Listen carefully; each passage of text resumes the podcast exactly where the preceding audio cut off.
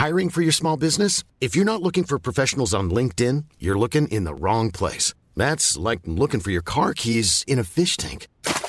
LinkedIn helps you hire professionals you can't find anywhere else, even those who aren't actively searching for a new job but might be open to the perfect role. In a given month, over 70% of LinkedIn users don't even visit other leading job sites. So start looking in the right place. With LinkedIn, you can hire professionals like a professional. Post your free job on linkedin.com slash people today.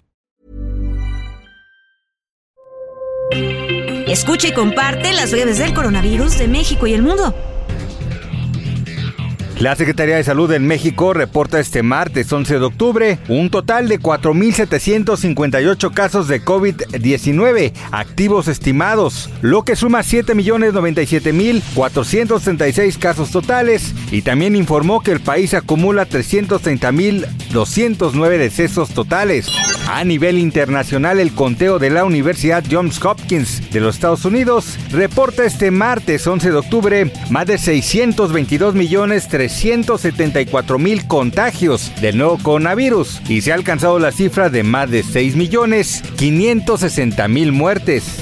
La Secretaría de Salud registró en la última semana 6.471 nuevos contagios y 70 muertes por coronavirus. Esto pese a que México lleva 13 semanas a la baja en casos. Ante la baja de casos, el titular de la Subsecretaría de Prevención y Promoción de la Salud, Hugo López Gatel, indicó que en México la pandemia está en receso. También señaló que en la Ciudad de México hay menos de 100 hospitalizaciones por presentar complicaciones generadas por el COVID-19, de las cuales solamente 28 personas requieren de un ventilador.